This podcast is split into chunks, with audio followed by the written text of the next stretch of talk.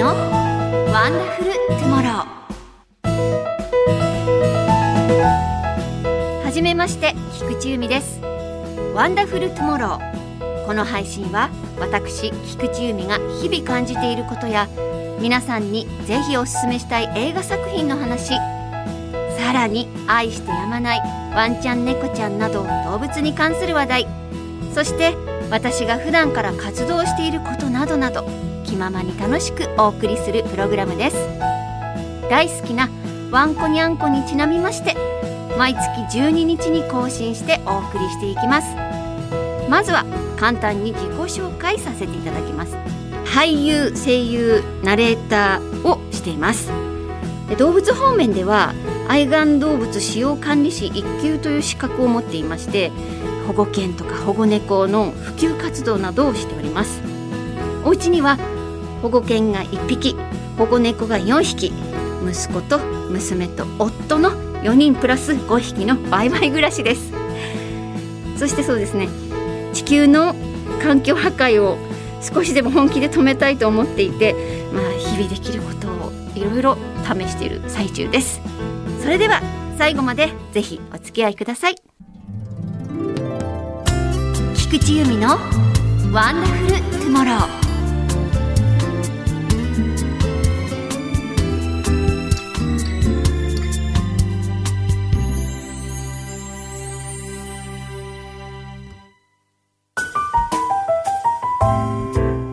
菊地由美のワンダフルシネマ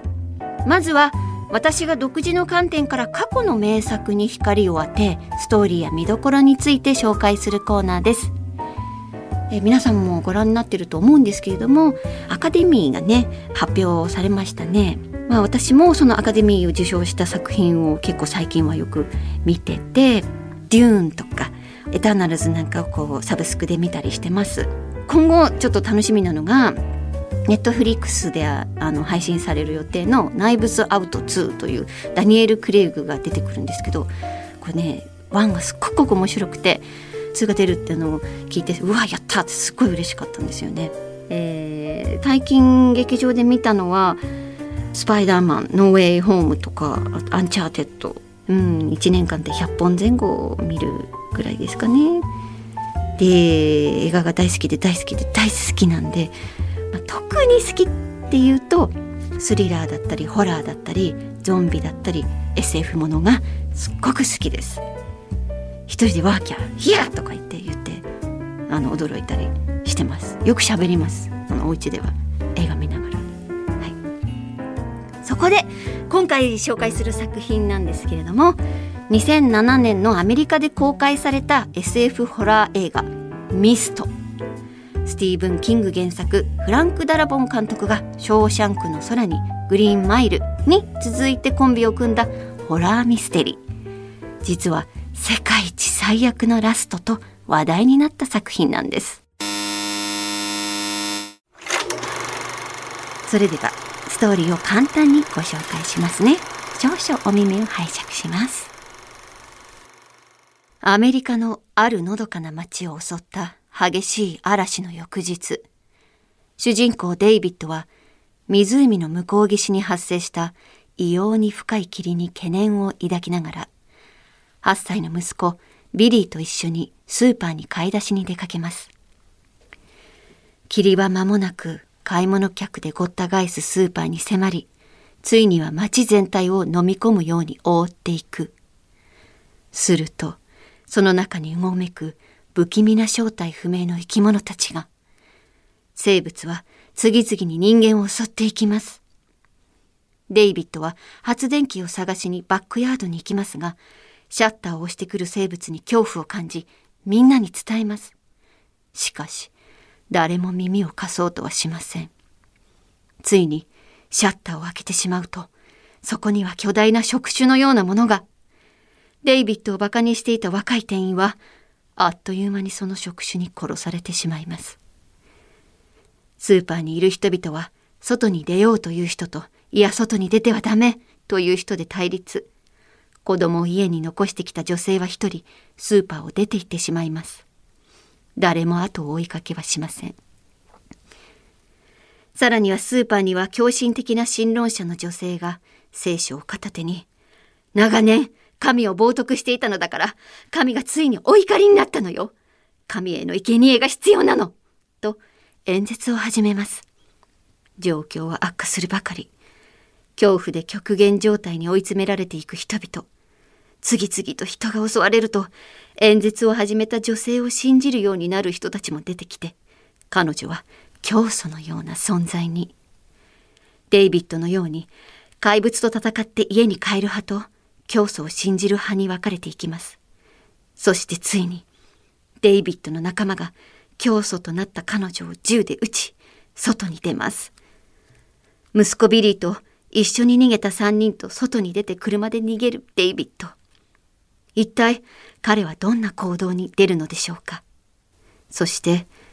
衝撃の結末へとつながっていくのです。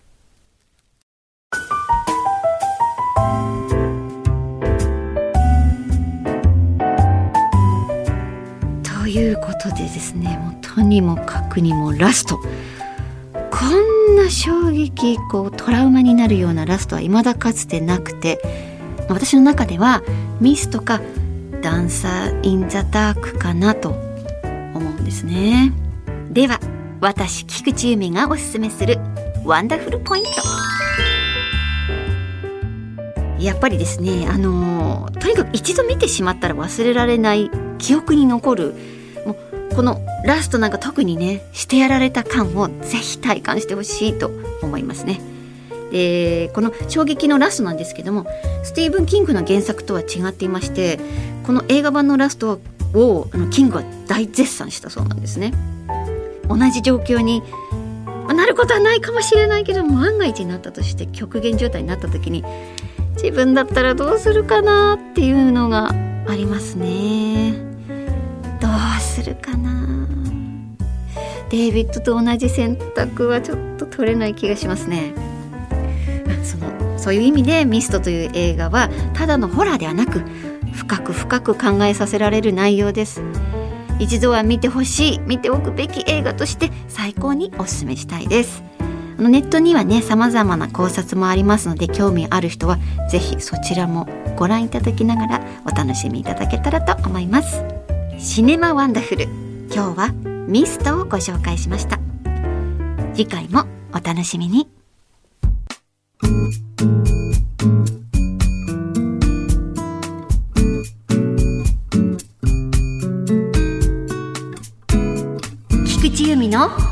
ワンダフルトゥモロー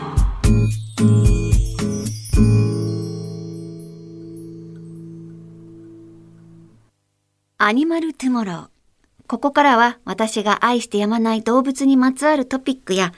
エピソード、そしてお聞きいただいている皆さんに知ってほしい動物たちと共に生きていくことなどをお話ししてまいります。えー、日本放送で平日月曜から木曜日に放送されているナイツ・ザ・ラジオショーの木曜日レギュラーとしてザ・動物ショーというコーナーを担当しています。こちらもぜひお聞きください。まあ、保護犬、保護猫もう今では結構巷でこう皆さんも聞いたことあると思うんですけれどもさまざ、まな理由によって飼い主から手放された、えー、猫ちゃんだったりワンちゃんだったり、えー、するんですけどその理由がやっぱり人間都合だったりするんですね。引っ越すからアレルギーとか泣かない懐かない、え、よく吠えるこういうことが結構原因でもう飼えませんと。で現在その自治体とかその愛護センターはそういう理由で手放すのを拒否することはできるんですけど逆に拒否するからこそ息がやっぱり後を絶えないんですね。でそういったことを売る側もちゃんと知識を持って飼い主にあの説明していかなきゃいけないと思いますしあの飼う側の意識をもうちょっと高めたい。勉強してから飼うとかそういったことをあのみんなにしてほしいと普段から思ってまして、あの、よく私が保護犬なんですよってお話しすると、ああ、私今度は保護犬を飼ってみたいんだって言われた方に、よし、閉めたと思って、実は保護犬はねっていう話をすると、はあ、そうだったのねなんていうふうに聞いていただいて、あちょっと保護犬派を少しでも増やしていけないけたらいいなとこう地道に活動してるんですけども、えはたまたえー、外猫ですね野良猫ちゃんを、えー、保護して新しい飼い主を見つけるという活動もしてます。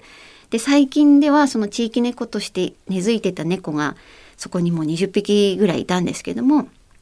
その子たち全部保護して全部新しい飼い主を見つけました。えー、そういったことをねしてます最近は。はいというかずっとしてます。さてアニマルトゥモロー今回は初回ということで、私の活動や私と一緒に生活している保護犬と保護猫についてお話ししていきます。改めまして保護犬、保護猫とは、まあ、そもそもですね、保護犬、保護猫の活動をするようになったきっかけっていうのがですね、もともと動物が大好きで大好きで、子供の頃から飼いたくてしょうがなかったんですけど、あの、両親にお世話できないからダメよって言われたんですね。で今となっては本当にその通りだなと思ってで動物が好きで好きでしょうがなくってでもいつか飼いたいっていう気持ちのまま大人になりましたある時こうお散歩してたらですねこの道端の端っこの方に小さな子猫を見つけたんですね。でその小さな子猫はもう生まれて数日で見るからに瀕死の状態なんです。こう耳の横からこう血が出てて。もしかしたらこの子はカラスにつつかれたのかな。それとも何かあったのかなと思ってとにかく急いでこの子の命を何とかしなきゃと思って獣医さんのとこに行ったらですね獣医さんにまず一言言われたのが「この子飼いますか？飼いませんか？どうしますか？それによって治療が変わってきます」って言われたんですよ。でも衝撃で「え？獣医さんは全ての命を助けてくれるのは当たり前だしそれって獣医さんに丸投げしちゃい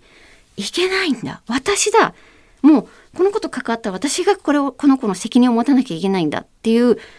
そこで初めて知ったんですね。それから周りをこう見てみると野良猫ちゃんが何匹もいてその子には誰かがご飯をあげていてそういう問題を全く知らない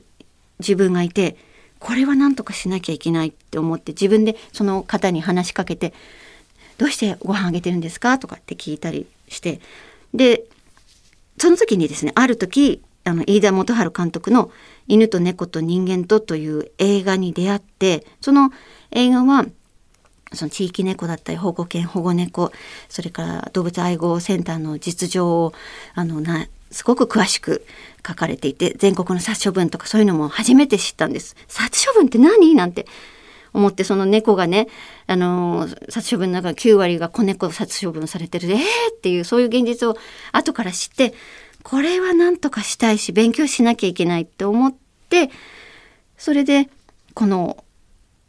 まあ、愛玩動物使用管理士という資格を取って勉強をしてでこれを何かに役立てなきゃと思いまして役に立ちたいというか動物を救いたいという思いがすごく強くなって井田監督に何か私でできることがあったらお手伝いさせてくださいというふうにコンタクトを取って、えー、だったらじゃあフリーペッツっていう団体があるからそこにあの所属してみたらどうというお話をもらってもうぜひお願いします。ということでそのあのフリペッツにあの所属させていただけることになったんですけどそしたらやっぱりその保護犬保護猫っていうのをあの今でこそこうすごくあの巷でよく聞くようになりましたけど実は愛護センターにいる動物たちはさまざまな理由によって飼い主から手放されたもういらないからって手放された命だっていうことに気づいたんですね。でそれもペットショップ飼いたいと思ったら今はどこでも命を簡単に飼える世の中になっていてそのペットショップ真面目なペットショップもあるんですけども悪徳ブリーダーがいて繁殖ばっかりさせていて一歩もケージから外に出させてもらえない犬や猫がいてそういう現実を知っていてこれを何とかしなきゃいけないって思ってえ現在はその活動をしています。今回は私菊地由美の動物にまつわる活動やなぜこの活動をするようになったかきっかけをあのお話しさせていただきましたけれども今後あのこういった話をどんどんあの皆さんに知っていただけたらなと思います。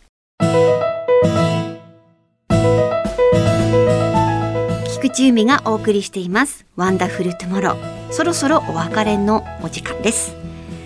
いいなんかわーっと走り回って終わったっていう感じで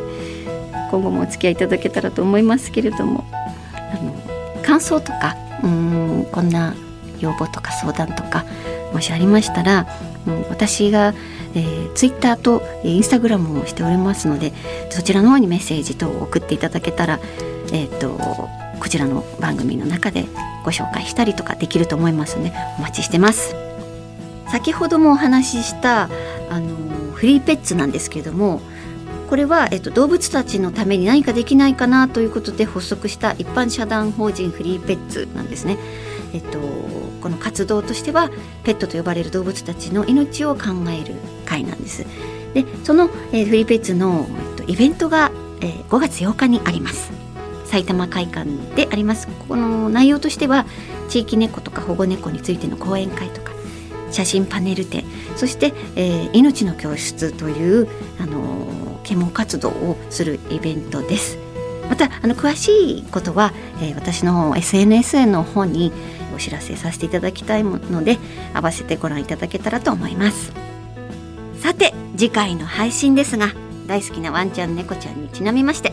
毎月12日に更新しているということで5月12日の木曜のお昼に会いましょうここまでのお相手は菊地由美でした。では皆さんご一緒に。ワンダフルトゥモロー